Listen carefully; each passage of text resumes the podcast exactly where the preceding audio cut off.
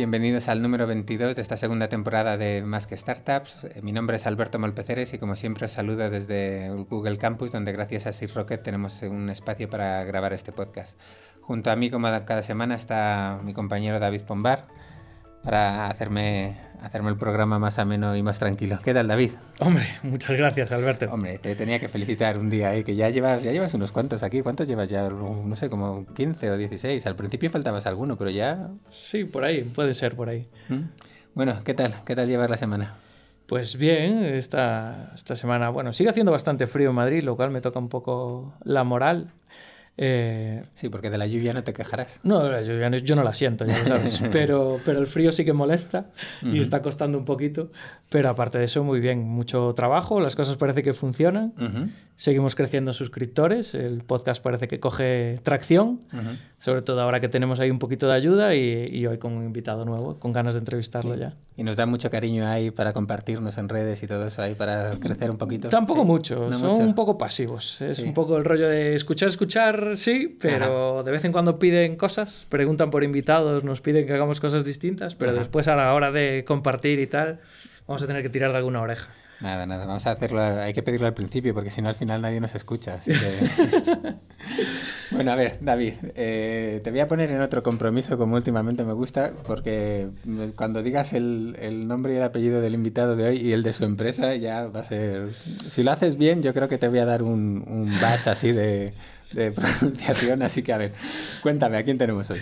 Bueno, esta semana tenemos otro de esos llamados emprendedores en serie. Eh, lleva varios proyectos, ha cambiado un poco de la parte de emprendimiento social, que después contaremos un poco a un proyecto mucho más tecnológico de lo que hacía hasta ahora. Él es eh, Yannick Rault y es el CEO y uno de los cofundadores de ShitGo. Eh, hola Yannick, bienvenido. Hola, gracias. Hola Yannick, ¿lo ha dicho bien? Nombre, el nombre perfecto, eh, el nombre de la empresa siempre es un tema aquí en España. Tenemos un problema para pronunciar dos S seguidas, no me lo puedo creer. Ya, no, eh, pero bueno, también siendo francés tenía que haberlo pensado un poco mejor, porque en Francia es hasta peor. Sí. Shitco también tiene su tema. Yo lo, pensé esta mañana revisando el, lo que llevábamos escrito y tal de guion. Decía, uff, me va a tocar hacer la presentación otra vez y la voy a volver a liar. Sí, sí, yo antes que presentaba al invitado, la verdad es que ahora que no lo hago estoy mucho más tranquilo porque esa parte me la salto y, es mucho más fácil todo. Bueno, Yannick, aparte de la marca, supongo que has aportado bastante más al proyecto. Cuéntanos un poco, ¿qué, qué es ShitGo? ¿A qué os dedicáis? Pues eh, nosotros, nuestra idea es eh, revolucionar un poco la gestión de datos en hojas de cálculo. Eh, parece una cosa, una tontería cuando empezamos a hablar de esto. inversores y gente nos empezaba a decir, de verdad, os vais a hacer una empresa solamente de hojas de cálculo. Eso no es una cosa de los 80. y, y, ahora pues está cogiendo mucho movimiento y se ha dado cuenta un poco el mercado que hay más de un billón de usuarios que utilizan esta herramienta, que es la herramienta más democrática eh, para hacer inteligencia y eh, análisis de datos. bueno, hace poco vamos a contar una anécdota que es muy habitual en nosotros contar anécdotas. Uno de nuestros invitados anteriores podcast, que fue Alex de, de Bocelia, ah, en un pequeño grupito que tenemos nos contaba, después de más de 10 años emprendiendo, dirigiendo una empresa, un Exit y varios otros proyectos que, le van muy bien, estaba haciendo un curso de Excel y estaba descubriendo ciertas eh, funcionalidades de, Excel que le estaban facilitando mucho la vida en el día a día. Y, creo que con Excel es una de esas herramientas que tiene muchísima potencia, todo el mundo se cree que la sabe manejar, pero después cuando ves a alguien que te dice, oye, puedes además conectarlo a una base de datos, oye, y además puedes utilizar este servicio web, importar los datos de tal, cual, y, y ves a dónde puedes llegar con ella, la verdad es que impresiona.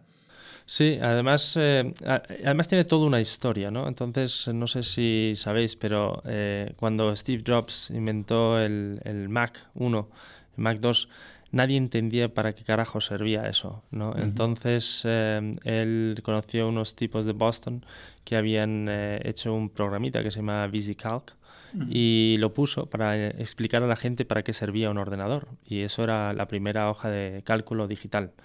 Eh, terminó siendo eh, la aplicación más importante eh, y luego hubo un chaval que se llama Bill Gates, que como no habían patentado la hoja de cálculo, el muy listo pues hizo Excel y bueno y luego toda la historia de eso. Entonces creemos que hay toda una evolución del mundo de hojas de cálculo que tiene una historia muy bonita que ahora está, como bien has comentado ahora, eh, ahora se pueden hacer muchas cosas en el Internet, así el próximo paso, traerlo al cloud. Aún hay un proceso muy importante de eso. En España, en las grandes corporaciones, no se utiliza eh, hojas de cálculo en cloud, pero va a venir, como está viniendo en el resto del mundo. Y nosotros estamos aquí pues, para el próximo paso, que eh, es la interconectividad de datos.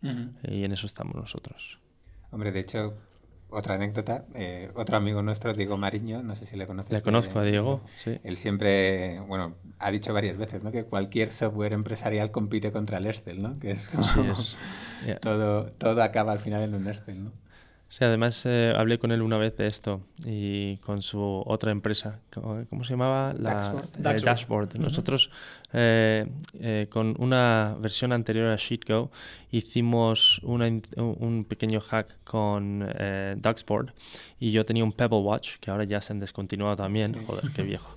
Eh, y entonces habíamos hecho que las métricas de mi empresa, mi otra empresa social que yo tenía en Brasil, yo las tenía una métrica principal en la empresa, lo que se llama One Main Metric ahora, esto era hace como 5 años, 10 años casi, y tenía una métrica en el, en el Pebble Watch gracias a Dux, uh, Duxboard, mediante un, alguien que había hecho una cosa que se llama DuxWatch aquí en España, eh, y entonces las métricas mediante con SheetGo estaban interconectadas para darme la métrica principal de una empresa de 123 personas en mi reloj. Eso eh, debe de causar un poco de ansiedad. Recibir en tu reloj todo el tiempo esa métrica. Pues sí, y yo creo que nosotros los emprendedores, como bien sabes, vivimos de la ansiedad. Un poquito. Bueno, cuéntanos un poco, ¿cuál es el, modelo de negocio detrás de SheetGo? ¿Cómo monetizáis? Pues nosotros eh, somos eh, lo que se llama SaaS, eh, Software as a Service, y cobramos por usuario entre 10 a 50 dólares por mes. y la mayoría de nuestros usuarios nos pagan anualmente porque son empresas o son usuarios dentro de empresas. y así pues ganamos dinero. Eh, es hay mucho bla bla sobre B2B, B2C. Creo que ahora se acerca, es más fácil de entender porque hay Dropbox y Box en el, en el mercado y se, se, nota Box cobra mucho más con menos usuarios y Dropbox cobra mucho menos con mucho más usuarios. ¿no? Nosotros diríamos que estamos más hacia Dropbox, pero estamos un poco entre los dos. Eh, pero bueno, monetizamos eh, por usuarios. Eh, bueno, una de las cosas que, hemos visto en vuestra web, eh, hay varias eh, logos de empresas bastante grandes. Estamos hablando de, de, Garner, estamos hablando de Spotify, Sage, pero mantenéis un esquema de precio por asiento. O sea, vais muy orientado a esto, cobrar por usuario, que decías tú, ¿no? Sí, a, veces nos vienen sorpresas, ¿no?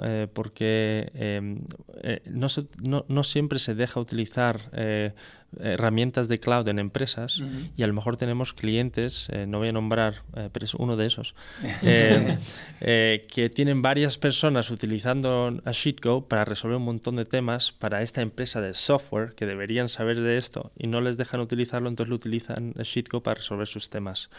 Pero luego hay otros como Spotify o, o, Gartner y hay muchos más, el gobierno de Inglaterra y otras así empresas grandes que, nos utilizan eh, y, nos usan para todo tipo de cosas, desde project management a, KPIs, eh, tracking, métricas, a, gestionar ventas, marketing.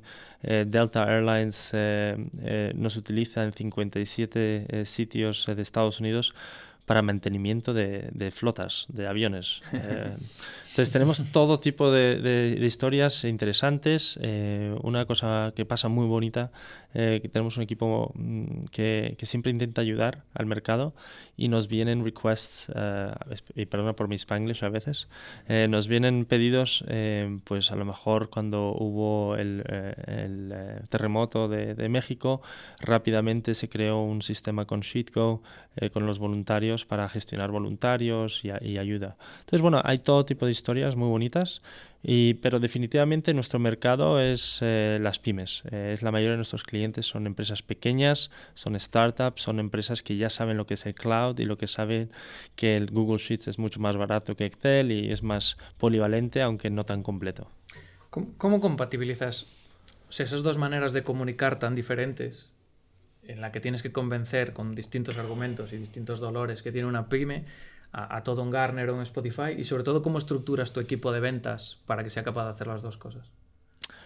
No lo hacemos. Eh, no tenemos equipo de ventas, per se. No tenemos eh, eh, nada de... No vamos detrás de, clientes grandes. hasta ahora hemos sido muy reactivos. nosotros lanzamos la, la, primera versión en el mercado solamente para saber si había interés. Eh, y vimos que de repente había interés. Entonces hemos continuado un poco ese concepto. Ahora lo que nos enfocamos mucho en nuestro equipo de ventas, que es el equipo de Customer Success, en verdad, eh, es en Customer Happiness, eh, es en asegurar que estamos dando algo que tiene servicio al cliente final. Y estamos encontrando nuestro camino, porque nosotros hay muchas cosas que nos gustaría que se entendiera, somos muy malos en comunicarlo en nuestra web, eh, mucha gente no entiende lo que hacemos eh, y yo entiendo por qué no lo entienden, porque verdaderamente mm, somos un poco geekies. Eh, entonces, no lo compatibilizamos muy bien, pero sí ahora está llegando un momento en la empresa en que ya cuando llegas a pues, medio millón de usuarios en 115 países, mil clientes que te están pagando, eh, ya pues empieza a ser serio. ¿no? Entonces, em, para llegar a este tipo de, de, tantas empresas y tal, ahora sí, eh, llegando a una pregunta que me habías hecho antes de, empezar a hablar, es eh, cuál es nuestro próximo paso, ¿no? Un poco si vamos a hacer una ronda. Y la próxima ronda creo que va a tener que ser un poco más serio para poder empezar a pues leverage eh, todo esto tan eh, maravilloso que estamos consiguiendo hacer. Bueno, y es que además creo que ahí eh, un poco el camino, ¿no? Porque hay veces que cuando tú empiezas un producto como, como, el vuestro, em, empiezas a intentar a ir a, los grandes, a los grandes y al final pierdes un montón de tiempo cuando lo que a veces lo que necesitas es ese, ese reposo, ese tiempo para que además vaya cuajando ya no solo el producto, sino incluso ellos, ¿no? Como comentabas, pues, por ejemplo, el caso de Spotify, pues empiezan unos, uno lo, lo, empieza a usar, de repente, oye, ya queremos usarlo alguno más y van ellos casi dando el pasito solo y, y, que es más fácil que lleguen otros, ¿no? A veces, quizás incluso, por ejemplo, en mi caso, en, en nuestra startup, pues fuimos quizás demasiado pronto a por esos elefantes y, demás y, cuesta, también tiene que, tienes que cumplir tus ciclos, ¿no? Es, es muy costoso. Eh, yo, yo, empecé mi carrera, bueno, no empecé, pero más o menos de los 26 por ahí hasta los 30 yo era director de una empresa de software de Silicon Valley y llevaba a Europa y se y, los deals que hacíamos eran grandísimos de millones y los ciclos de ventas de software los conozco, los he sufrido. Puedes ganar mucho, pero al final, en nuestro caso, nosotros nos hemos planteado si queremos ser una empresa de ventas o una empresa de producto. Y muy claro tenemos que queremos ser y somos una empresa de producto. Eh, que es difícil en un mercado como España cuando la inversión aquí a veces va a más a un poco lo más seguro, ¿no? Es una empresa que ya vende y tal. Y nosotros vamos a algo que sabemos que es un potencial gigante eh, y nosotros seguimos focados en, ese, en el producto y en ese potencial gigante, eh, intentando no gastar mucho dinero. No, pero ahí, por ejemplo, también, eh, también es habitual, ¿no? Pues eh, me vienen a, a, la cabeza, ya no solo por hablar de ejemplos patrios, pero habría un montón, eh, pues ya que hemos hablado de Daxport, hemos hablado de, pues bueno, estuvo aquí por ejemplo la gente de Carto, ¿no? Pues empieza siendo un SaaS cobrando 19, 20 euros, 50 euros y vas entrando un poco poco a poco en el mundo empresarial, cambiando el pricing. Ya no voy a hablar, por ejemplo, el caso de, Intercom, cómo va escalando, multiplicando el pricing cada vez eh, que hace ahí. ¿Vosotros ya estáis en ese sentido pensando en algo como Shitco empresarial, o sea, enterprise o así? Sí, nosotros eh, lo llamamos ahora Sheetgo for Teams. Entonces, básicamente son varios usuarios que quieren utilizarlo y lo típico, ¿no? Les haces un paquete y tal. Pero nuestro producto aún no está hecho para Teams, no tiene toda la plataforma de, pues, para administración para ello. Eh, y, francamente, hablando otra vez de, como eh, te gusta hacer y creo que es correcto, eh, hablando de, de, España, hay una empresa que me encanta que es Typeform. Eh, estuve, pues conocí brevemente los, los fundadores en Barcelona, en 4YFN, que estaban hablando ahí, pero luego tuvimos la suerte, Daniel y yo, de ir a, a, las oficinas, que son chulísimas, eh, y hablar un poco con su equipo y lo que están haciendo. Y francamente lo que han hecho es increíble. Se parece mucho más a Dropbox porque hay un coste mucho más bajo, pero se ha enfocado mucho en el usuario final y creo que es, es chulísimo lo que están haciendo. Creo que estamos un poco más hacia, hacia Enterprise, eh, pero prefiero estar, quedarme más eh, hacia producto. como bueno, ahora hace poco comentas lo de Typeform. Acaban de anunciar ya tenían un API que habían sacado hace poco, pero ahora han dado como un pequeño giro y creado una pequeña comunidad para que otra gente cree soluciones encima de su tecnología. Mm. ¿Tú crees que puede ser un camino para vosotros también? Sí, eh, sí, nosotros em, no, estamos, está en beta, eh, estamos poco a poco, eh, empezamos como un add-on dentro de Google Sheets. en la última ronda que tuvimos el año pasado, el, el número uno foco era ser un producto. Y ahora el próximo foco para esta próxima ronda es ser una plataforma. Vemos que hay un mundo entero para nosotros eh, con eh, trabajar con otras empresas de software que tienen que bajar uh, CSVs y hojas de cálculo y podrían utilizar Sheetcode para poder rastrear dónde va toda esa información y utilizar un poco nuestros, lo que llamamos Intelligence, que entiende un poco la relevancia de datos en diferentes sitios, que eso no lo vendemos aún porque no sabemos ni explicarlo. Em, eh, luego vemos que hemos lanzado contenido eh, y vemos que hay necesidad de contenido, pero tiene que ser un contenido muy bien contextualizado. Entonces, por ejemplo, em, tenemos contenido eh, de, de fútbol, tenemos contenido de eh, de finanzas, de mercados, de, de cryptocurrencies y nuestros usuarios están empezando a conectar esa información muy fácilmente directamente desde la hoja de cálculo sin tener que utilizar el Zapier de turno, Supermetrics y todo esto que es muy, muy complejo. nuestro, nuestro foco es verdaderamente a un usuario mm, pues, que no sabe ni hacer una fórmula, ¿no? Intentar. Entonces vemos que hay varias cosas que, estamos, eh, que, están, que la gente ya puede probar y que nos puede dar feedback, el que quiera.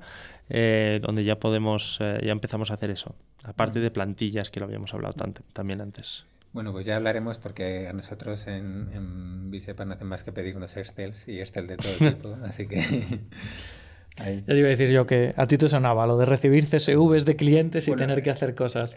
CSVs, Excel, eh, generación y emisión de CSVs y Excel lo tengo dominado. del día. Que al final el 99% de la banca son CSVs. Y después ya tienen una página web encima, pero eso es todo lo que... pero, ni siquiera eso, te sorprendería las empresas tecnológicas que les dice, tengo aquí una API y dice, pues yo tengo un Excel. y ahí nos quedamos con Excel. Ahora, comentabas eso de las plantillas de contenido, que yo de hecho esta mañana que le pegaba una última revisión al producto, por si me surgía alguna cosa que introducir en la entrevista. Y, no había visto hasta ahora eh, esa parte de plantillas con contenido y descubrí lo que comentabas tú de esa parte de cripto.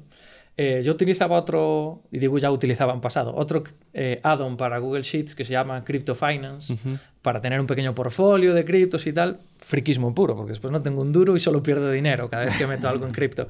Pero me gusta, me gusta el tema, me gusta estar al día. Y, y es bastante complejo de usar y sobre todo funciona mal. Tiene problemas de desincronización y tal. Y probando vuestra plantilla, la verdad es que muy ágil, me gustó mucho cruzar datos con otras cosas. Eh, tiene muy buena pinta. Por ahí va a ser un producto más complejo en ese B2C de usuario final de monetizar, ¿no? Pero, la verdad es que tenéis un producto muy, muy, muy interesante. Y otra de las cosas que tenía anotadas sobre el producto es que el boarding o sea, el proceso de, entrada de nuevo registro me ha parecido magnífico, súper sencillo, los pasos muy bien eh, pensados y llevas al cliente a hacer algo ya. O sea, el cliente solo siguiendo el boarding ya ha hecho algo que le ha aportado valor. Entonces después ya le hablas de precios y le hablas de barreras y le hablas de cosas, pero el cliente nada más entrar ya ve que le has aportado algún valor. Entonces la sensación de, hostia, tengo superpoderes, es, muy, es muy chula, me ha gustado mucho y parece difícil. Em, si, te, si te pudiera grabar. Ah, sí, si te hemos grabado. de hecho lo puedes poner ya incluso en... Ese lo vamos a poner, ¿eh? O sea que...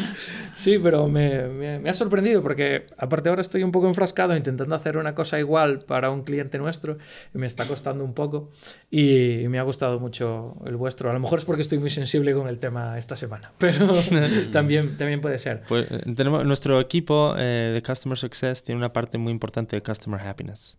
Eh, y mm, Robert o Chad o Monique, pues eso que estás intentando enfrentar con vuestros clientes, que nos pasa mucho con clientes nuestros, aunque no tenga que ver que eres cliente o no, siempre estamos encantados de ayudar. Así que habla con ellos, por favor.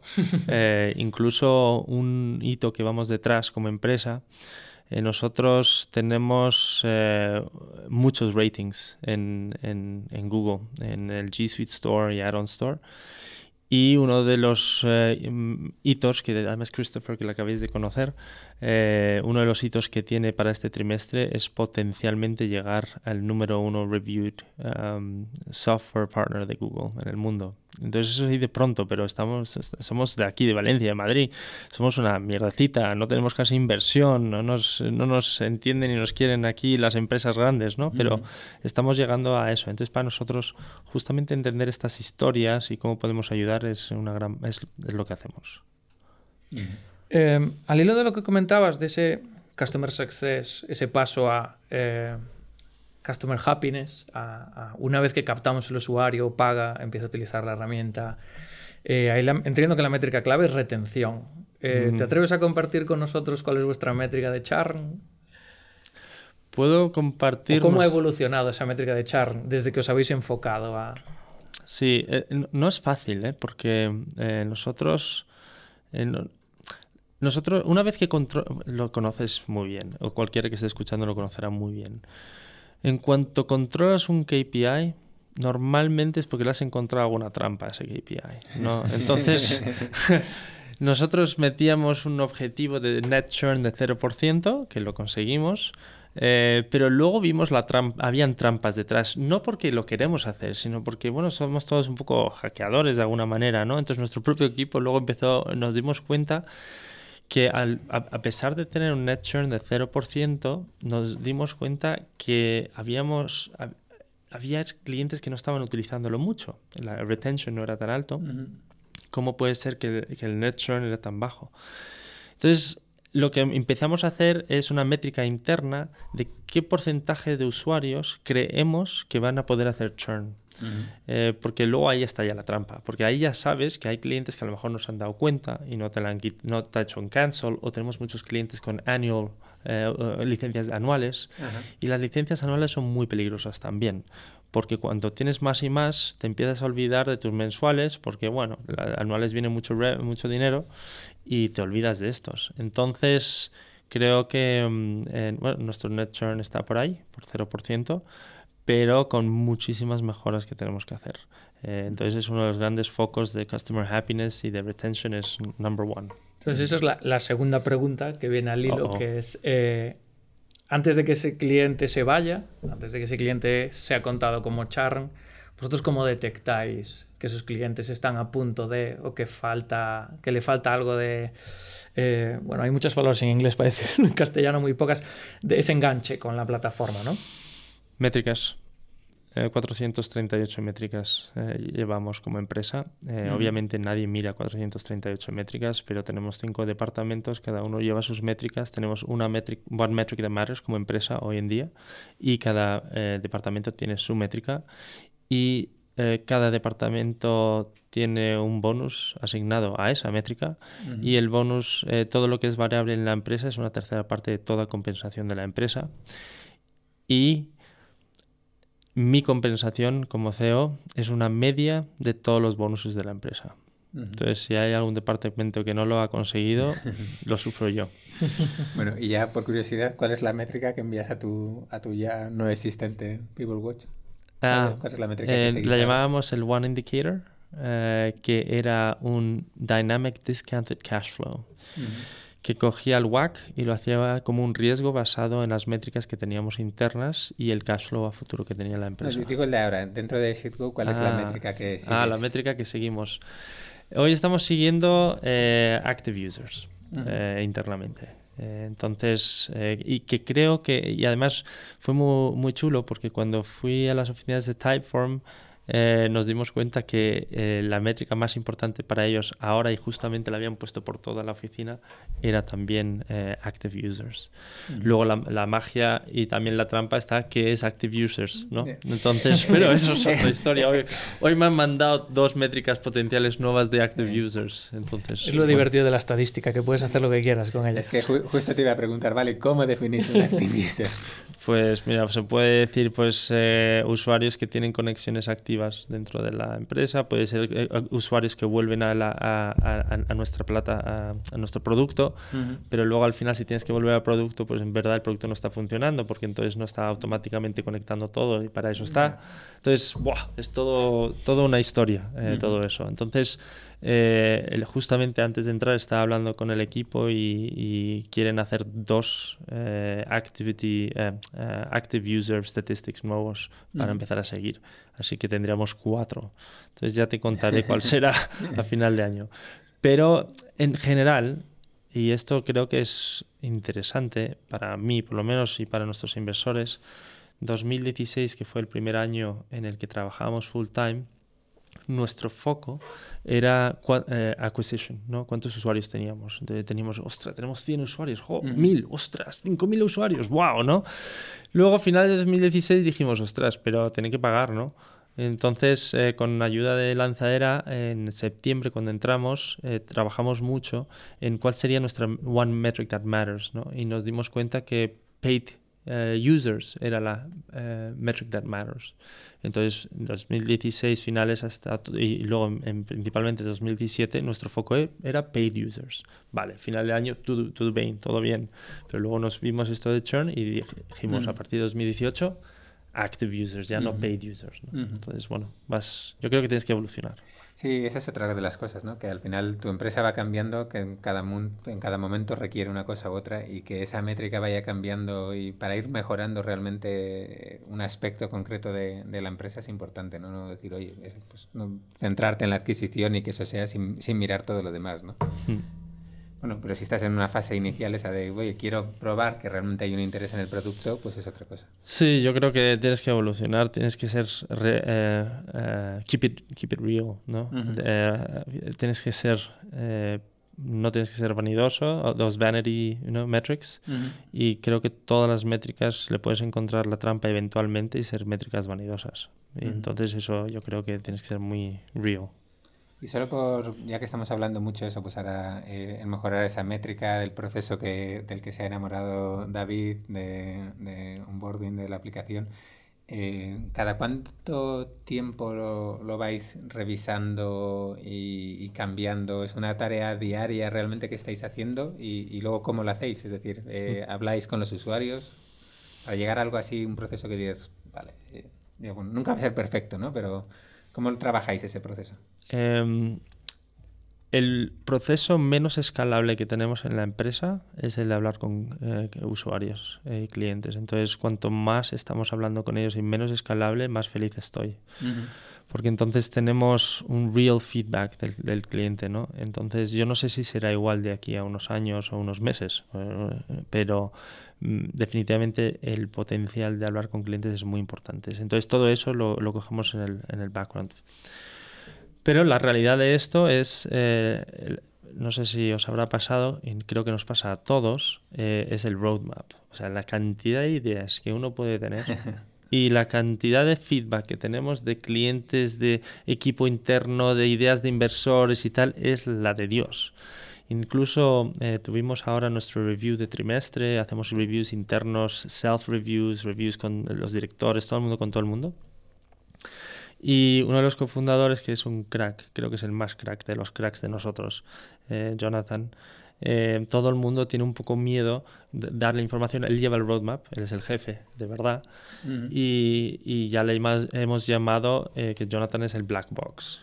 ¿no? Porque entra los requirements y no sabremos en qué momento por magia va a entrar en el roadmap o cuándo se va a poner.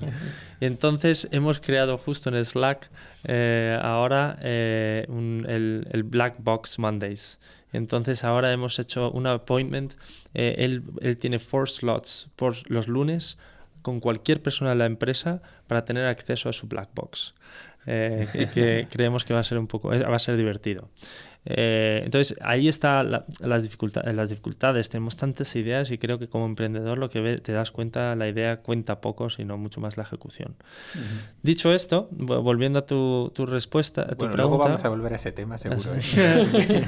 eh, es, eh, los, nosotros teníamos weekly sprints y creo que todos los equipos maduros tecnológicos siempre van a bi-weekly, ¿no? Entonces yo creo que el equipo está empujando muchísimo eso siendo un poco friki de control de KPIs como soy, no lo hasta ahora siempre era weekly, weekly, weekly, pero ya hemos cambiado desde la semana pasada a bi-weekly. Solamente hacemos bi-weekly para todos los departamentos, porque si no la cantidad de reportings que hacíamos, la cantidad de métricas, cerrarlo, hacerlo bien y pues soy un poco perfeccionista, entonces quiero que se cierre bien y que veamos todo.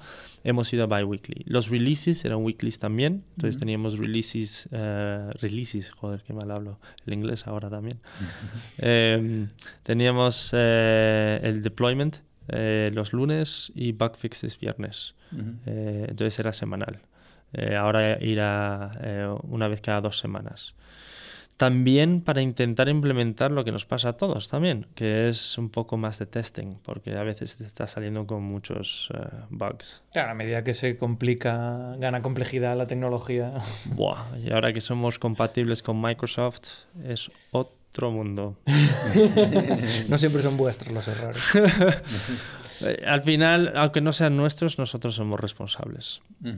Bueno, antes hablabas del salto a la nube, ¿no? De las hojas de cálculo y vosotros os integráis tanto con Office 365, entiendo, como con Google Sheets.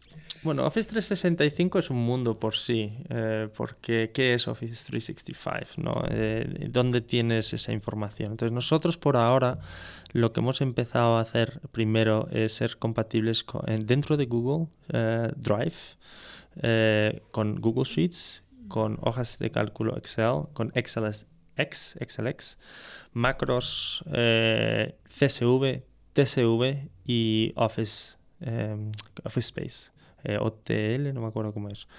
Em, entonces, hace este trimestre, este último trimestre en beta, hemos eh, lanzado ser compatibles dentro del mundo de Microsoft OneDrive. Ahí está Microsoft Excel. Pero es que Microsoft es otro mundo, ¿no? Entonces en Microsoft pues puedes tener un add-in también para el mundo Office 365, no tenemos el add-in aún y ahí es donde lo utiliza mucha gente. Eh, y luego hemos descubierto que la mayoría de los usuarios, eh, literalmente en 4YFN, gracias a Lanzadera teníamos un stand y me puse yo en el stand con nuestro CFO todo el día simplemente para hacer demos y tenía un cuestionario que había hecho eh, para ver cómo utilizaban hojas de cálculo. No sé, tuvimos como 120 respuestas en el día, vinieron gente, yo haciendo demos todo el día, teníamos el Slack quemándose, mandando mensajes de todos los bugs que íbamos encontrando mientras íbamos testando eh, eh, con, con, Rafael y su equipo y estaban cambiando cosas al mismo tiempo porque además acabábamos de lanzar eh, estos betas, bueno, entonces mientras íbamos haciéndolo y nos dimos cuenta allí que Google Sheets sí se utiliza especialmente, como sabíamos ya, education, non-profits y empresas pequeñas, empresas grandes, Excel, no es sorpresa, eh, pero sí que nos sorprendió que OneDrive de Microsoft no lo utilizaba ni el Tato. Eh, y lo utilizaban, lo que sí utilizaban era Dropbox o offline completamente. Entonces ahí verdaderamente nos demos cuenta, ostras, pues a lo mejor es bueno que sepamos mucho más de Microsoft, pero tenemos que mm, abrir un poco. Y ahí es cuando, cuando quieres estar en muchos ecosistemas y ser compatible con cosas, es Pandora's Box, porque es exponencial el, el, uso de recursos. Entonces, volviendo pues a la próxima ronda para nosotros, nos hemos dado cuenta el potencial que tiene, pero también el coste que va a conllevar hacerlo bien.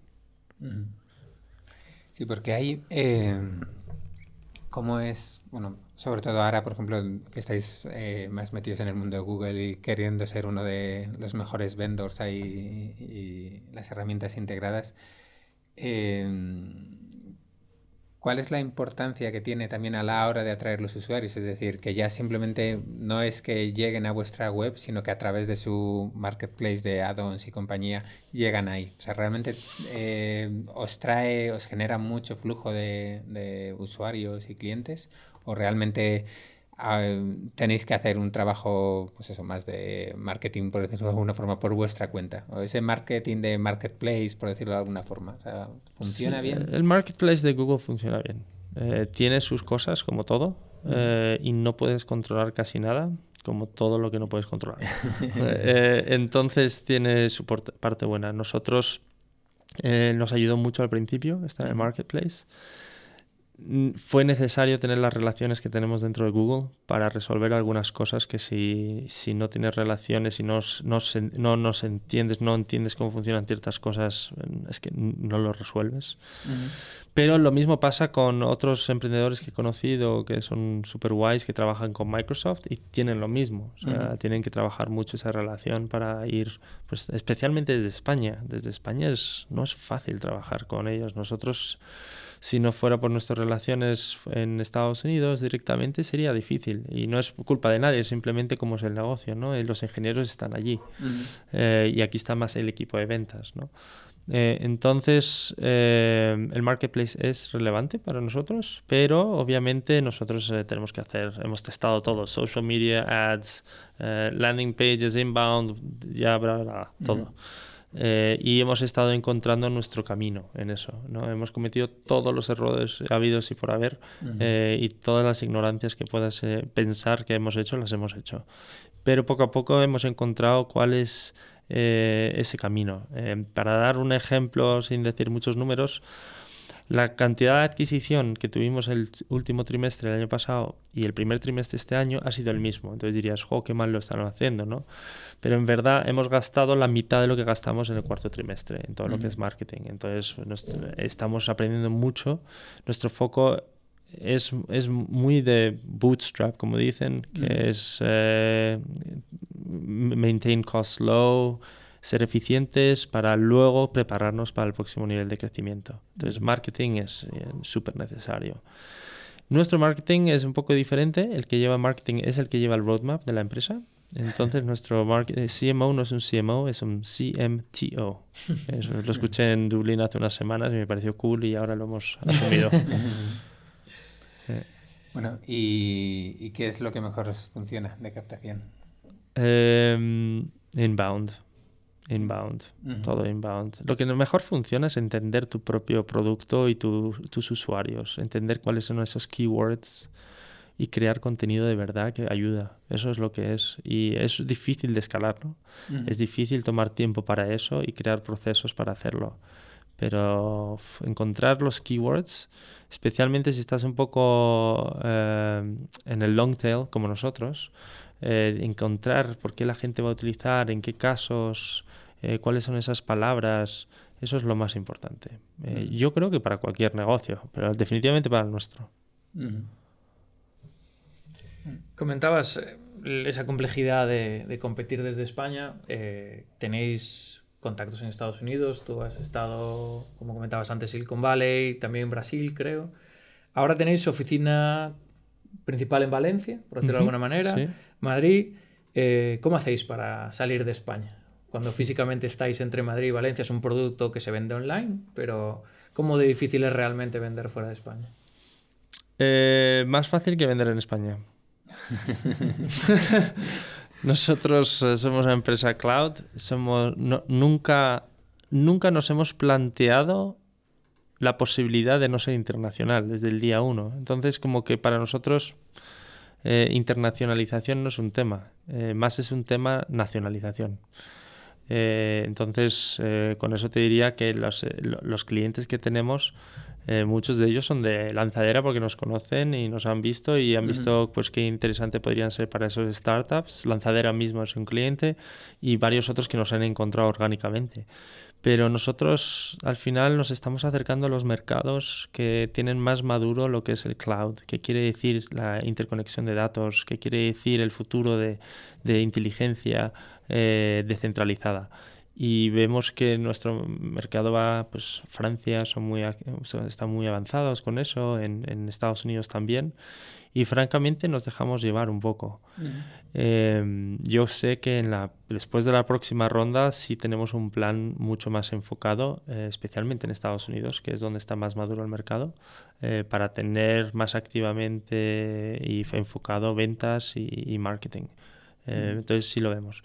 Pero lo que es todo es en inglés para nosotros, hemos testado tener en español y francés y tal. Yo no sé cómo lo hacen otros, pero nosotros es un jaleo y hemos vuelto al inglés solamente. Eh, entonces yo creo que orgánicamente, pues por eso, estando en, el cloud, estando online, pues estamos en todos lados. Eh. ¿Vuestra web está únicamente en inglés? Eh, ¿Dais soporte en algún otro idioma además del inglés? No. Solo inglés. Sí, bueno, a ver, entre nosotros somos 12 de 9 nacionalidades. Entonces, eh, casi siempre, si, hablamos con un cliente o escribimos con un cliente, damos apoyo casi siempre en el idioma en que están. Sea polaco, holandés, eh, alemán, eh, francés, inglés, español, portugués. O sea, realmente podemos hacerlo pero proactivamente en el producto en sí, pues no hemos sabido cómo escalar eso aún. Dentro de esta, de esta visión internacional de, del producto, de, estar en cloud y demás, vosotros la, la, empresa la tenéis en España, creada. Sí, la empresa es 100% española, toda la propiedad intelectual está 100% en España. Pero bueno, eh, hemos optimizado lo que sabemos. Tenemos eh, un par de los dos cofundadores eh, están en, en Brasil. Tenemos equipo tecnológico allí. nos hemos quedado con ese equipo tecnológico. Sabemos trabajar remotely porque empezamos desde cuatro ciudades diferentes, cuatro cofundadores. Entonces desde el día uno ha sido así. Lo hemos mantenido un poco así, pero estamos consolidando ahora a, a tres ciudades. Eh, y luego eventualmente meteremos, eh, consideraremos a dos ciudades y luego meteremos una nueva en Estados Unidos. Entonces yo creo que siempre vamos a quedarnos, aunque seamos startup, hemos tenido que aprender a trabajar remotely y, llevar todo y dejar autonomía eh, a, todos. Entonces, basado en eso, sí estamos aquí en España sí eh, nos gusta estar aquí eh, y, nuestra idea es continuar estar, estando aquí. Pero sabemos que el futuro para nosotros, para esos crecimientos astronómicos que tienes que tener y también para esa cercanía a, partners y clientes, eh, tenemos que estar en Estados Unidos. ¿Cómo vamos a hacerlo? Está en, ahora mismo sabemos cómo hacerlo y esperamos a la próxima ronda para hacer lo que vamos a hacer.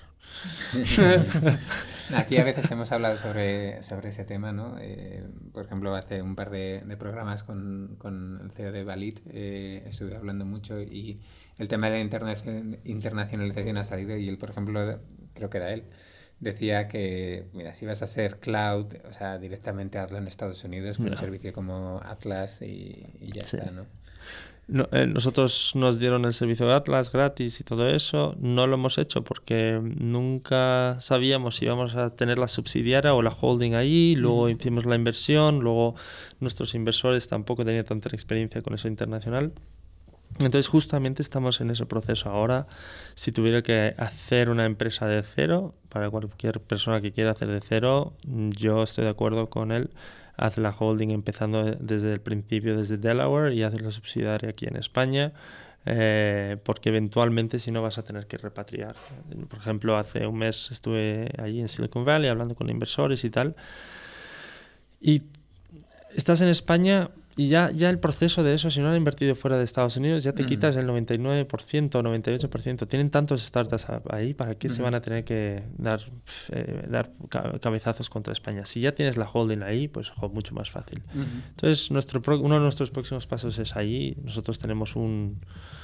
Nosotros hemos tenido hasta hoy tres empresas que íbamos detrás. Eh, una era una empresa de consolidación de datos de Francia, fuimos detrás de ellos y más o menos los pobres tuvieron que quitar el add-on eh, porque eh, pues pudimos hacerlo creo que mejor que ellos. Luego otra empresa de Chicago, que incluso íbamos a comprar, Data Everywhere. Y ya íbamos a comprarles y nos dimos cuenta que podíamos hacerlo sin hoyos y les batimos y, ya pues les dejamos atrás. Eh, y luego otra la próxima empresa era una empresa que le metió pasta a Y Combinator y luego uh, Andresen Horowitz y estábamos un poco cagados también porque eso ya es importante. Son palabras mayores. Palabras mayores, le habían metido 3.4 millones de dólares y dijimos, ostras, ¿de verdad que vamos a competir? Y dije, va, a por todas. Y ya somos, hoy, hoy somos el doble de grandes que ellos y hemos... aparte, ¿sabes?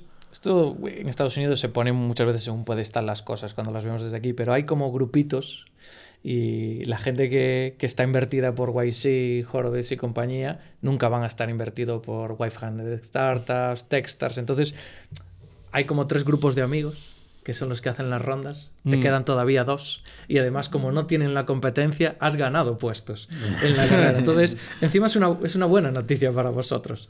Que, porque valida un poco el mercado, porque ya sabes lo que dicen, ¿no? De cuando no hay competencia es que estás haciendo algo muy, muy, muy raro, ¿no? Y, puede ser una batalla divertida esa. Vamos a tener que seguirte muy de cerca. Eh, bueno, es interesante, pero si lo, si lo ves de manera realista, nuestra valoración el año pasado es irrisoria comparado con los que tienen ahí. Y somos más grandes grandes y somos mejores y vamos más rápido. Entonces, es algo que tenemos que resolver mucho aquí en España. Nuestra, lo hablábamos antes, nuestro próximo target es otra empresa que hoy en día vale unos 150 millones. Sí, la última ronda ha sido muy eh, grande. Ha sido muy grande. Eh, creemos 150 millones de euros, casi 200 millones de dólares. Y cada target que hemos tenido hemos podido ir detrás y hemos podido batirles. Entonces, eh, yo creo que lo haremos otra vez. Pero esta vez sí vamos a necesitar una ronda importante con una apreciación de, valor que estamos creando como producto eh, y, bueno, eso es lo que, lo que vamos a ir detrás. Pero más que nada aquí lo importante es que desde España somos súper competitivos, no solamente por el precio, el coste, sino por el grado de inteligencia, el grado de equipo, ecosistema, apoyo uno a otro, yo creo que podemos competir con cualquiera. Has mencionado varias veces la competencia, ir a los competidores, ir a vuestro target, ir a por esa empresa, los franceses, los de Chicago, etc. Eh, ¿Cómo enfocáis eso? O sea, primero, ¿cómo escogéis a, ellos, a, vuestra próxima empresa? Y luego, o sea, ¿cómo, cómo, cómo trabajáis para ir detrás de ellos? ¿no? ¿Cómo es vuestro proceso? Eh, utilizamos Shitco eh, porque nosotros traqueamos 138 empresas ahora mismo, siempre va cambiando, o sea, hoy me has dicho una nueva que a lo mejor vamos a ir a ver cómo, qué son.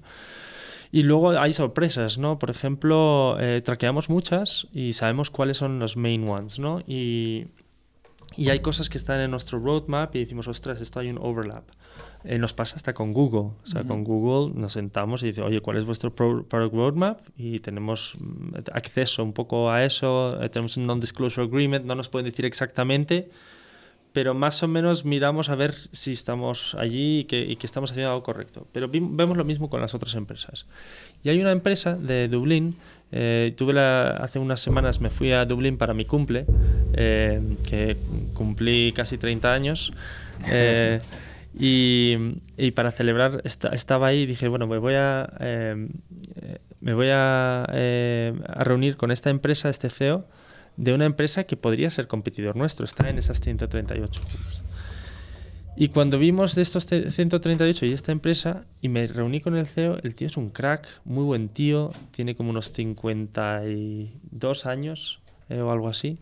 Eh, ya ha tenido varios startups y me cayó muy bien, me enseñó abiertamente cuál era su roadmap, qué estaban haciendo y literalmente hablamos, dijimos, oye, nosotros estamos haciendo esto, vosotros esto, pues mira, aquí tenemos un poco potencial de roce, pero vamos a hacer complementario y, bueno, y en eso estamos trabajando.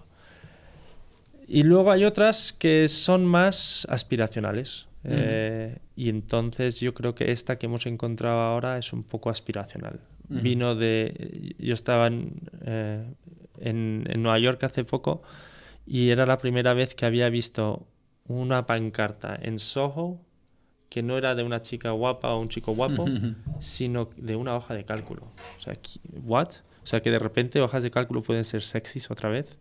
Entonces yo creo que eso fue un poco aspiracional. Entonces esa empresa está en nuestro watch list porque es aspiracional también. está muy bien. Ahí. Y tendremos que traer a, tu hombre de la Black Box porque la verdad es que hay, muchísimas cosas que me interesan de cómo se, de cómo se organiza y, y cómo va escogiendo las funcionalidades, lo tendremos. Eh, me queda una cosita, una duda, que es simplemente una curiosidad que hemos ha ido saliendo varias veces, lo de los fundadores en remoto tal. Eh, ¿Cómo os conocisteis y llegasteis a la idea todos de, oye, esto tiene sentido? ¿Ya os conocíais de antes, aunque vivieseis en distintos sitios? ¿O fue simplemente, yo qué sé, quejándose en un foro de, oye, ¿cómo puedo hacer esto? ¿Cómo os conocisteis? Esta es buena. Eh, yo había eh, creado una empresa en, hace, en 2008 en, en, Brasil porque yo me había quemado un poco en el mundo del software. Había tenido suerte, en, eh, suerte y, había empujado mucho. Y cuando dejé el mundo del software a los 30 años, yo quería hacer cosas eh, pues más, no sé, quería cambiar el mundo, ¿no? Que es lo que yo creo que cualquier persona que quiera hacer cosas, pues quiere hacer eso y yo pensé que software no era el, el camino para mí eso de pues, programar y hacer cosas online y que nunca tocas algo de verdad ni, ni, cambias la vida de alguien, pues, pues eh, me dejó un poco vacío. Y entonces a, esa edad dije, bueno, vamos a crear eh, algo. Entonces creé esta empresa para hacer eh, casas, unas casitas para gente con pocos recursos. Terminó siendo una empresa en la que hacíamos barrios enteros eh, ahí me vino un poco la vena de haber que es de ser un arquitecto frustrado eh, y empecé a diseñar y, y, hacer cosas eh, que terminaron siendo muy chulas. terminamos en el Economist, en 2005 nos votaron la mejor empresa para el mundo, o sea, muchas cosas chulísimas. También viví un poco, y aquí es mi respeto absoluto para cualquier emprendedor que quiera hacer productos físicos es la de Dios. O sea, distribución, construcción, todo, ¿no? O sea, wow. Y en el caso nuestro, mucho con gobiernos locales, bancos nacionales y tal, tratar con el gobierno de Lula, eso no lo recomiendo. Eh, entonces, bueno, eh, con todo eso, eh, conocí en 2009, entrevisté a un chico, porque yo habíamos hecho con Google, yo había hecho una manera de poder gestionar el presupuesto y actuals, utilizando hojas de cálculo y haciendo yo cositas, ¿no?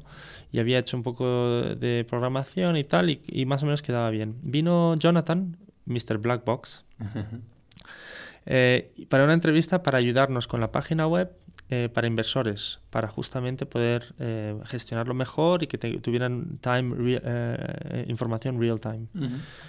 Y empezó trabajando por nosotros, nos cayó bien. Lo primero que me cayó muy bien, lo primero que quería hacer es no trabajar con Google, no trabajar con Google Sites ni Google Sheets, y quería hacer programación suya y tal. Y dije, mira, no, créeme que esto va a ser escalable y esto va a ir a algún sitio. Vamos a ser expertos en esto. Al principio no me creyó y luego se volvió un forofo como, como yo. Para 2009, entre él y yo habíamos creado un ERP, un sistema de gestión completo en Google eh, y que gestionaba pues la empresa, todos los departamentos, una empresa de 35 personas con inversión internacional, tenía de todo y funcionaba como un SAP. Y entonces, a lo tonto, a lo tonto, pues Google supo de eso y me invitó a Mountain View a, presentarles qué carajo habíamos hecho con Google Sheets. Ellos nunca habían visto algo así. Al parecer fuimos la primera empresa que hizo un sistema de ERP entero en Google Sheets y nos preguntaron por qué no hacíamos una empresa. Incluso vine a España y dije, oye, mm, hablé con pues, algunos inversores en ese entonces aquí, Inverred y otros. Oye, ¿por qué no hacemos algo? Pues vamos a hacer algo. Y luego eh, no había el ejemplo de Elon Musk en ese entonces. Eh, y, el concepto de llevar dos empresas al mismo tiempo no, no, no sé, no, no, era como posible. Entonces nos dimos cuenta que o hacíamos lo de Brasil, construir casas, o hacíamos una empresa de software. Entonces decidí, pues solamente podía liderar una cosa.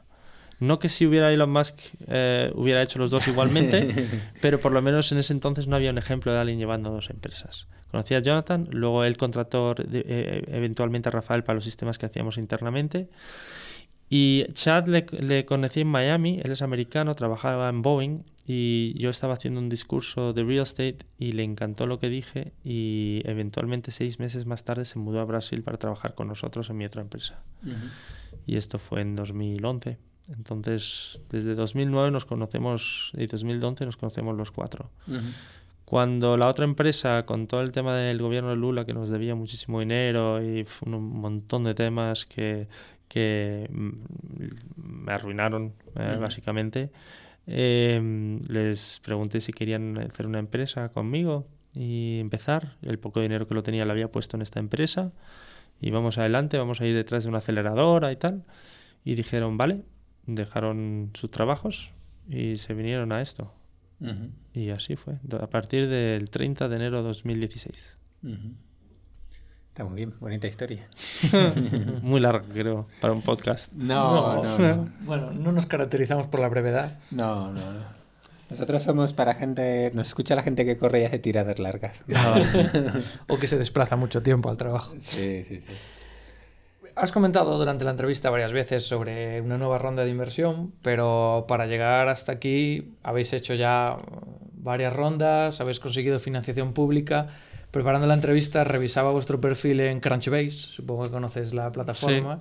Ostras, no sé si está actualizado.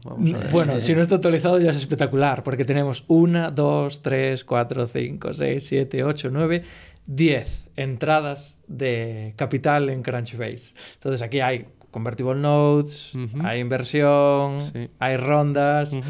Eh, creo que es mejor que nos cuentes tú los pasos que habéis dado, la estrategia de financiación que habéis seguido para llegar hasta aquí. Hay una parte de capital público, una parte de capital privado. ¿Y, qué estáis buscando ahora? Pues mira, el camino que hemos hecho no se lo recomiendo a nadie porque ha sido muy complejo. Eh, empezamos en, en Brasil, eh, luego entre Brasil y España y luego eh, con una aceleradora de Brasil muy buena, la mejor de, supuestamente la mejor de Brasil y francamente a mí me cae muy bien, eh, se llama Wow. Eh, gente, muchas veces, justamente estaba hablando con un, hombre de, que se llama Connor Murphy, muy, muy, DataHug, no sé si lo utilizasteis en algún momento, era el fundador y lo vendió hace unos años, le conocí también en Irlanda. Y me comentaba ahora que estamos pensando en la nueva ronda de ir con alguien que pues que te caiga bien y creéis que va a ir adelante. Y una de las cosas que le dije y creo que para nosotros ha sido verdad, eh, especialmente al principio, es eh, con WOW, la aceleradora nos ayudó un montón y fuimos con ellos y tuvimos varias ofertas de aceleración afortunadamente porque me caían bien. Y eso nos ha ayudado en tantas cosas. Hemos podido hacer tantas cosas que no necesariamente se, mm, que tenían que ver con toda la confianza del mundo, que ha sido espectacular. Pero en fin, eh, nos, empezamos allí, mudamos toda la propiedad intelectual legalmente, contablemente a España para ser una empresa 100% española. Cuando entramos a Lanzadera, Lanzadera nos ayudó mucho con su equipo legal, que es muy pesado, pero es, tiene mucha razón eh, en hacer todo súper, hasta el último minuto, cosita bien, eh, y eso nos lo exigieron hasta que, hasta que metieran el primer eh, céntimo en la empresa. Ellos metieron Convertible Note, que eventualmente, cuando hicimos la ronda, fuimos la primera o la segunda empresa para lanzadera en que capitalizaran. ¿Por qué? Pues yo creo que nos llevamos muy bien con ellos, también porque creo que somos una empresa muy seria. Em, y luego con, en, en, ese camino pues se metieron eh, varios inversores eh, que yo conocí en el camino aquí en España, algunos increíbles, y luego algunos que son más institucionales, eh, como Seed Rocket for Founders, Angels obviamente de Lanzadera, y luego algunos otros de Madrid. Em, al final nos ayudó muchísimo una NISA que nos dieron al principio, eh, nos ayudó mucho un ENISA que nos acaban de dar y un CDETI que nos dieron el año pasado. El CDETI, si no lo conocéis bien, eh, pues eh, está muy bien serio, es una empresa de producto. es un poco, es riguroso, es muy riguroso y a veces es, difícil gestionarlo y los, los, tiempos tardan, pero nos han ayudado mucho.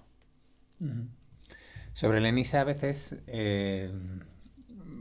también seguramente es eh, empresas que no han ido que no han ido bien, ¿no? Entonces hay veces eh, vosotros el ENISA lo de, o sea quiero decir hay determinadas críticas a, a los ENISA sobre todo porque muchas veces son los propios otros inversores, a veces angels y demás, que se te fuerzan, ¿no? Pero empujan a pedir un ENISA, ¿no? Porque al final es una forma de apalancarse en, en su inversión en ello. ¿Vosotros es algo que teníais claro y que volveríais a hacer? Y has dicho que si has pedido un segundo, la respuesta está clara, ¿no? Pero es algo que lo hicisteis eh, así como llegasteis a Lenisa y al CEDETI a pedir esas ayudas. E, yo ahí pongo mi gorro financiero. Eh, a ver, eh, si, si, la deuda te cuesta 3, 4, 6% y el, el value de tu empresa, la valorización de tu empresa crece un 100% al año, pues ¿para qué le voy a dar ese equity a otro inversor cuando lo puedo hacer en deuda? Entonces yo creo que los bancos, en este caso en España, eh, se están dando cuenta, Caixa, eh, Caixa se está dando cuenta, eh, Sabadell me hubiera creo que también está intentando darse cuenta y los otros bancos se tienen que dar cuenta que el futuro está con nosotros, con los startups, los que queremos innovar y, pueden, eh, deberían poder hacer lo que ha hecho el gobierno eh, y lo que hacen estas ayudas, de encontrar modelos de financiación que no le quitan el equity al emprendedor necesariamente, ¿no? Entonces, yo sí creo en estos modelos de financiación. Eh, francamente, es, un, es algo que no tienen en Estados Unidos, que es algo que tenemos aquí es engorroso a veces, un poco pesado, todo lo que quieras, pero es algo que no que está que creo que está bien. Al mismo tiempo no tenemos lo que tenemos en Estados Unidos, que son investors que verdaderamente son seed investors y que de verdad arriesgan mucho eh, con poco que tienes porque creen en la persona, el equipo, eh, la visión. Entonces yo sí lo recomiendo aquí, aquí en España. Creo que daría para un programa entero. Sí, sí, sí, hay historias de todo tipo ahí. También eso, ¿no? Hay veces que, como decía, muchas veces a lo mejor eh, o se pide demasiado pronto o se pide sin estar demasiado seguro de tu modelo, no sé, no sé, hay, hay de todo. Otro día. Bueno, yo creo que ya podemos ir entrando en la fase final del programa. La verdad es que yo me he quedado ahí un par de cosas en el tintero, pero podríamos estar aquí toda la tarde. últimamente vamos a tener que hacer programas dobles, dobles sí, todas las semanas. Entonces, eh, tenemos una parte final en el programa que, que, siempre repetimos. Hay un pequeño bloque con, con tres preguntas que te vamos a hacer y, y, que nos gusta siempre, aparte, hila mucho de unos programas con otros y nos gusta comparar lo que contáis unos invitados, otros invitados. Eh, la primera pregunta de este bloque es cuál es esa herramienta imprescindible eh, sin la cual no puedes vivir en el día a día. Y no vale la tuya. Y no vale la tuya, claro. Esa es la letra pequeña. Además de... Eso, mejor dicho. Además de... Hmm. Y ya por eliminación no puedes decir Excel tampoco. No, ya. no, además, eh, hace poco os hubiera dicho WhatsApp pero... Herramienta de trabajo. Sí, no, pero es, de trabajo. Por la comunicación entre eh, tres sitios, cuatro sitios diferentes eh, es muy clave para como herramienta de trabajo. Eh, y tuvimos un tema de alguien sin querer mandar un WhatsApp a todo el mundo de algo muy personal sin querer. y tuvimos que quitarlo y ya te contaré la historia después, que os va a encantar. Eh, yo creo que, no sé si soy o no para todo el mundo, Slack se está convirtiendo en nuestra herramienta verdaderamente de comunicación y yo no sé otras empresas, pero nuestra gran dificultad es comunicación interna y externa muchas veces. Entonces, para nosotros internamente Slack está siendo un, un gran, una gran herramienta y luego obviamente toda la suite de Google eh, ahí tenía que. Eh, G Suite para nosotros es espectacular. Eh, a ver, el resto, pues. podríamos hablar de todo nuestro stack también, si queréis. vamos a tener que hacer otro especial sobre Slack y compartir los trucos en los que... Pues Slack sí, pero ¿cómo se usa? Sí, sí, sí. el, truco. Yo recuerdo, por ejemplo, eso. OnTrack dijo que ellos utilizaban, abrían un canal por funcionalidad y que así tenían... Eh, pero así, cuando iban a empezar, a lo mejor han cambiado ya, esto fue hace un año, ¿no? Pero que abrían un canal y así tenían como centralizada toda la discusión sobre una funcionalidad. Claro, pero eso es algo que, por ejemplo, la suite, la suite de Atlassian, Jira, Confluence y tal, con HipChat, que es como el Slack malo que tiene Atlassian, lo hace por defecto. Tú creas una tarea y hay un botón en el que crear un debate y te crea una room nueva en el chat y tú ahí... O sea, que eso está forzado por la herramienta y ellos lo adoptaron después seguramente. Bueno. Pues nada, vamos a ver, vamos a ver cómo otro día hablamos sobre eso, pero vamos a ver que se nos va. siguiente sección, eh, lo siguiente que hacemos es básicamente encadenar preguntas, ¿no? De un invitado a otro. Entonces, eh, primero tú nos tienes que contestar la pregunta que nos dejó la semana pasada Esmeralda de, de Muro Exe. Ok. Ah, por eso tenías las zapatillas. No, no. Ah, ya venían de antes. Yo lo pedí y no me las han regalado, así que ah, no, no, debe ser ahí eso.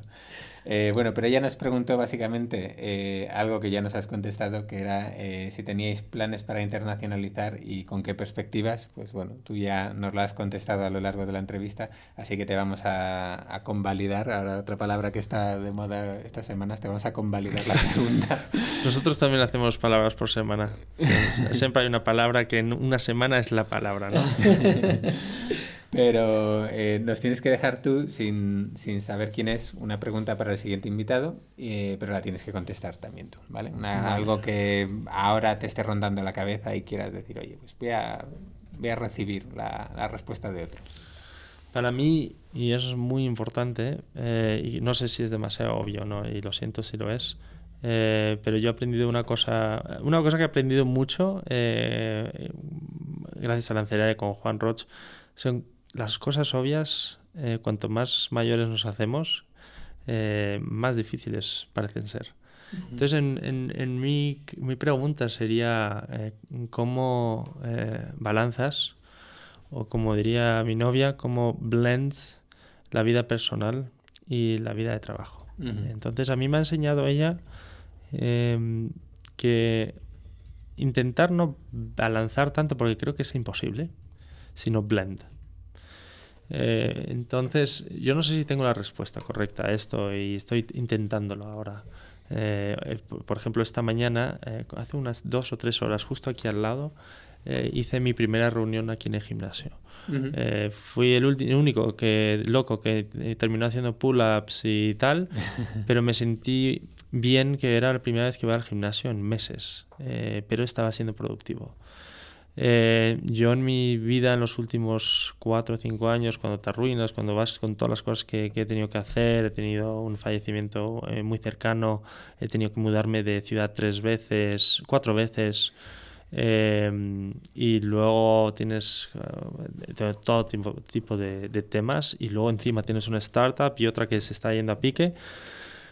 Eh, balanzar la vida personal es casi imposible. Entonces, no tengo hijos, no me casé, mi novia eventualmente dijo a tomar por saco contigo y entonces te das cuenta, ostras, algo tiene que cambiar, ¿no? Y, y, y es gracioso porque la gente que yo conozco cercana, que le ha ido muy bien como emprendedor, muchos de ellos tienen hijos y están casados y todo eso. Digo, ostras, yo no puedo hacerlo solo, imagínate así, pero veo que como que se estructuran muy bien. Eh, entonces, eh, yo hoy en día pues estoy intentando blend mucho más. Eh, incluso dentro del equipo tenemos algo que se llama el Sports Challenge. damos premios por la cantidad de deportes que hace la gente dentro de la empresa, que pueden balanzar un poco eso. y y luego tenemos también un challenge de, leer libros eh, y nosotros sponsorizamos los libros, intentando traer las cosas que queremos en nuestra vida personal también en la vida de trabajo y un poco al revés. Entonces estoy intentando trabajar eso ahora, eh, balancing life and work. Muy bien, pues eh, nos queda ya la última sección bueno, la pregunta por si no ha quedado claro, ¿vale? ¿Cómo balancea, cómo hace para eso, la vida personal y tal, ¿vale? Pero eh, tendrás que darnos tú tu clave. Él también nos tiene que responder. Eh, blend. La clave es blend. Sí. Mezclar. Como diría James Bond, es mezclado que no agitado, ¿no? Más o menos, shaken, not stirred. Eh, pero, pero sí, para mí blend, porque si intentamos balancearlo es muy difícil, porque a veces tienes una semana que vas a hacer un release muy importante o tenemos un, un deadline en mayo para un comité de inversión. Entonces... pasa que esto es un debate recurrente, pero mezclar es complicado, sobre todo cuando tienes hijos. El, el, el, ir al parque con tus hijos mientras hablas por teléfono y tienes una reunión eh, no es ni hacer una cosa ni hacer la Eso es verdad. Entonces ahí alguna línea... No, pero bueno, es eso, es decir, en el parque estás en el parque, que ya hemos hablado más veces en mi caso, el caso concreto del parque, ¿no? Pero bueno, pues eh, después, eh, no sé, o sea, yo sí que, yo le entiendo perfectamente, es un punto en el que al final eh, nunca estás ni de una forma ni de otra, tienes que aprovechar muy bien los momentos y tal, y bueno, yo le entiendo lo que... Pero yo creo que mezclar y estar presente. ¿No? En cualquier cosa. Yo creo que tienes razón. Si vas al parque y estás con los niños y estás al teléfono, no estás haciendo ni una cosa ni la otra bien. Pero si puedes salir cuando salen del colegio a recogerles, no sé, ¿eh? Eh, mi, pareja actual tiene, tiene, niños, entonces lo, estoy entendiendo mucho mejor. Y, otra, y, bueno, entonces imagínate que sales, vas al parque, estás dos horas con él y luego vuelves y trabajas desde casa sabiendo que tienes ese límite y luego trabajas. Pero de otra manera estarías aquí trabajando hasta las 8 de la noche, cuando vuelves a casa, si tu pareja les ha acostado, ni los has visto, ¿no? Entonces yo imagino, para mí mezclar tiene que ver un poco también con intentar hacer las dos cosas, pero con los tiempos eh, necesarios, ¿no? Eh, de hijos no sé tanto como vosotros, por lo que parece. Eh, él, nada, pero, sobrinas, cosas de esas. Pero definitivamente, una de las cosas que también digo, y además muchos emprendedores que he conocido, digo, es también balanzar un poco la vida patrimonial. Porque yo ya he cometido el error de que metes toda tu pasta Luego, cuando va muy bien, metes la pasta, pues a lo mejor de familia, te metes en deuda, tal, no sé qué, todo tu tiempo. Y luego, cuando ganas un poco de dinero, metes más porque los inversores como que te habían presionado también. Y luego, de repente, si va bien, pues perfecto. Pero si va mal, te quedas con. No tienes casa, no, no, has hecho una hipoteca, eh, no, no, tienes patrimonio. Entonces, yo creo que en eso. Y luego el tema de avales. Eh, yo ya he hecho el tema de avales. Hemos caído todos, sí. No yo No, yo no. Buah, pues yo sí. Eh, no Pero he caído en la hipoteca. pero la hipoteca está bien, o sea, la hipoteca está bien porque ya tienes tu propia casa y todo eso, pero comprar bien, ¿no? Entonces yo creo que todos nuestros, todos los emprendedores necesitamos un poco de lecciones financieras, de, mm. de, crear patrimonio al mismo tiempo que estamos haciendo. No, pero, pero es lo que has dicho. Y además, hay una cosa además que cuesta verlo, pero el balancear es no solo eso, la vida con la pareja, pues da igual que sea la vida con la pareja, con el deporte, con el perro, con lo que sea, con leer, ¿no? Pero, pero bueno. No vamos a seguir ahí porque se nos está yendo. Otro programa, otro y, programa. Con y con los amigos también. Sí, con los amigos, sí, exactamente, con todos, ¿no? A ver, ¿qué nos queda? Que nos recomiendes eh, algún, un par de invitados para el programa. Y luego ya que nos hagas una intro. Pero primero nos lo recomiendas y luego nos haces la intro. Eh, bueno, eh, pues mira, el que ganó premio Emprendedores que nosotros cogimos ahora de, la Caixa. Emprendedor 21 de la Caixa. Eso, Emprendedor 21. Eh, fuimos nosotros ese año y el año pasado fue Jaime de Geoblink, acaban de cerrar una ronda. ayer lo puso en LinkedIn, es muy buen tío, la verdad. Eh, luego Diego de, de, Liga Fan, sigue tu liga. Eh, nosotros compartimos en Lanzadera mesa, uno al lado del otro. Eh, muy buen tío. estado, hemos estado en La Coruña juntos tomando Estrella Galicia de, eh, de, pimientos de padrón. Fantástico. Eh, estos dos, pues yo creo que son mm. muy buen tíos. Y, y bueno, yo os doy el email de las personas que, mm. quieras, pero hay, gente increíble aquí en España. a Diego, a Diego le conocemos además. Yo casi últimamente voy a decir casi cada día me, cruzo un mail con él porque están haciendo además haciendo cosas muy chulas está haciendo cosas. Luego tienes a Jaime de Boatjump eh, también está ahí en Valencia eh, con quien me llevo bien buen tío. Luego obviamente pues Miney de Más Móvil soy muy cercano a, a Miney su empresa ha sido increíble, yo sufrí mucho con él eh, desde que empezó. Ya no es una startup, ya es otra cosa. Sí, pero ojo, si quieres saber a alguien que ha sufrido y ha hecho cosas, es un crack. Eh, Ahí sí que te agradecemos la intro. Sí, no, él, empezó y lo sufrí mucho con él. Luego, además, eh, a mí me iba mejor durante la temporada y estaba casi en bancarrota más móvil durante muchos años. Yo lo acompañé a él mucho, ayudé un poco en cuando necesitaban ayuda en un poco de capital, cuando yo tenía un poco de capital. Y luego fuimos a, a, la bolsa alternativa eh, y hizo unos... Es, wow, es una persona increíble y ahora está obviamente en IBEX, vale 2.4 mm. billones, o sea, wow, es, es, otro nivel, ¿no? Entonces aquí en España, tanto Giris como él o yo, eh, pues estamos intentando hacer cosas y luego gente local que hemos conocido también, muy buenas. Bueno, pues vamos a hacer otro programa especial de lloros y abrazos, de aquellos momentos en los que los pasé fatal. Y bueno, eh, pues hombre, eh, Yannick, lo vamos a dejar por hoy porque se nos está yendo, yendo de las manos esto del tiempo. Eh, encantado de conocerte, ojalá que otro día podamos, podamos hablar de más cosas. Y no sé, me ha encantado, me ha encantado. Igualmente. Ah, se me olvidó, los de Impact Hub también tienes que conocer. Impact Hub es un proyecto muy potente. Yo creo que tenemos que invitarlos un día porque están haciendo una cosa bastante importante. Y... Eh, yo creo que son los primeros que han intentado crear una comunidad de innovación, especialmente innovación social. Eh, el Impact Hub pues, está abriendo ya varios espacios por todo Madrid eh, y es, la, es una B Corp ahora.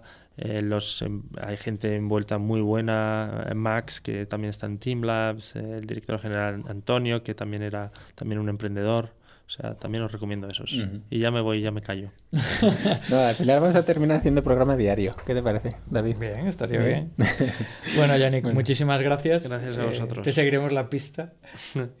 ahora, como, como habitual, como una vez ya has pasado por el programa, seguiremos vuestras noticias y las iremos compartiendo también en nuestros canales, como hacemos con el resto de invitados, pero pero bueno, ya te conocíamos y ya te seguíamos, ahora lo haremos con un poquito más de, de cariño y de interés. Gracias, y nosotros a vosotros. Muy bien. Pues nada, muchas gracias a todos por escucharnos un día más y hasta la semana que viene.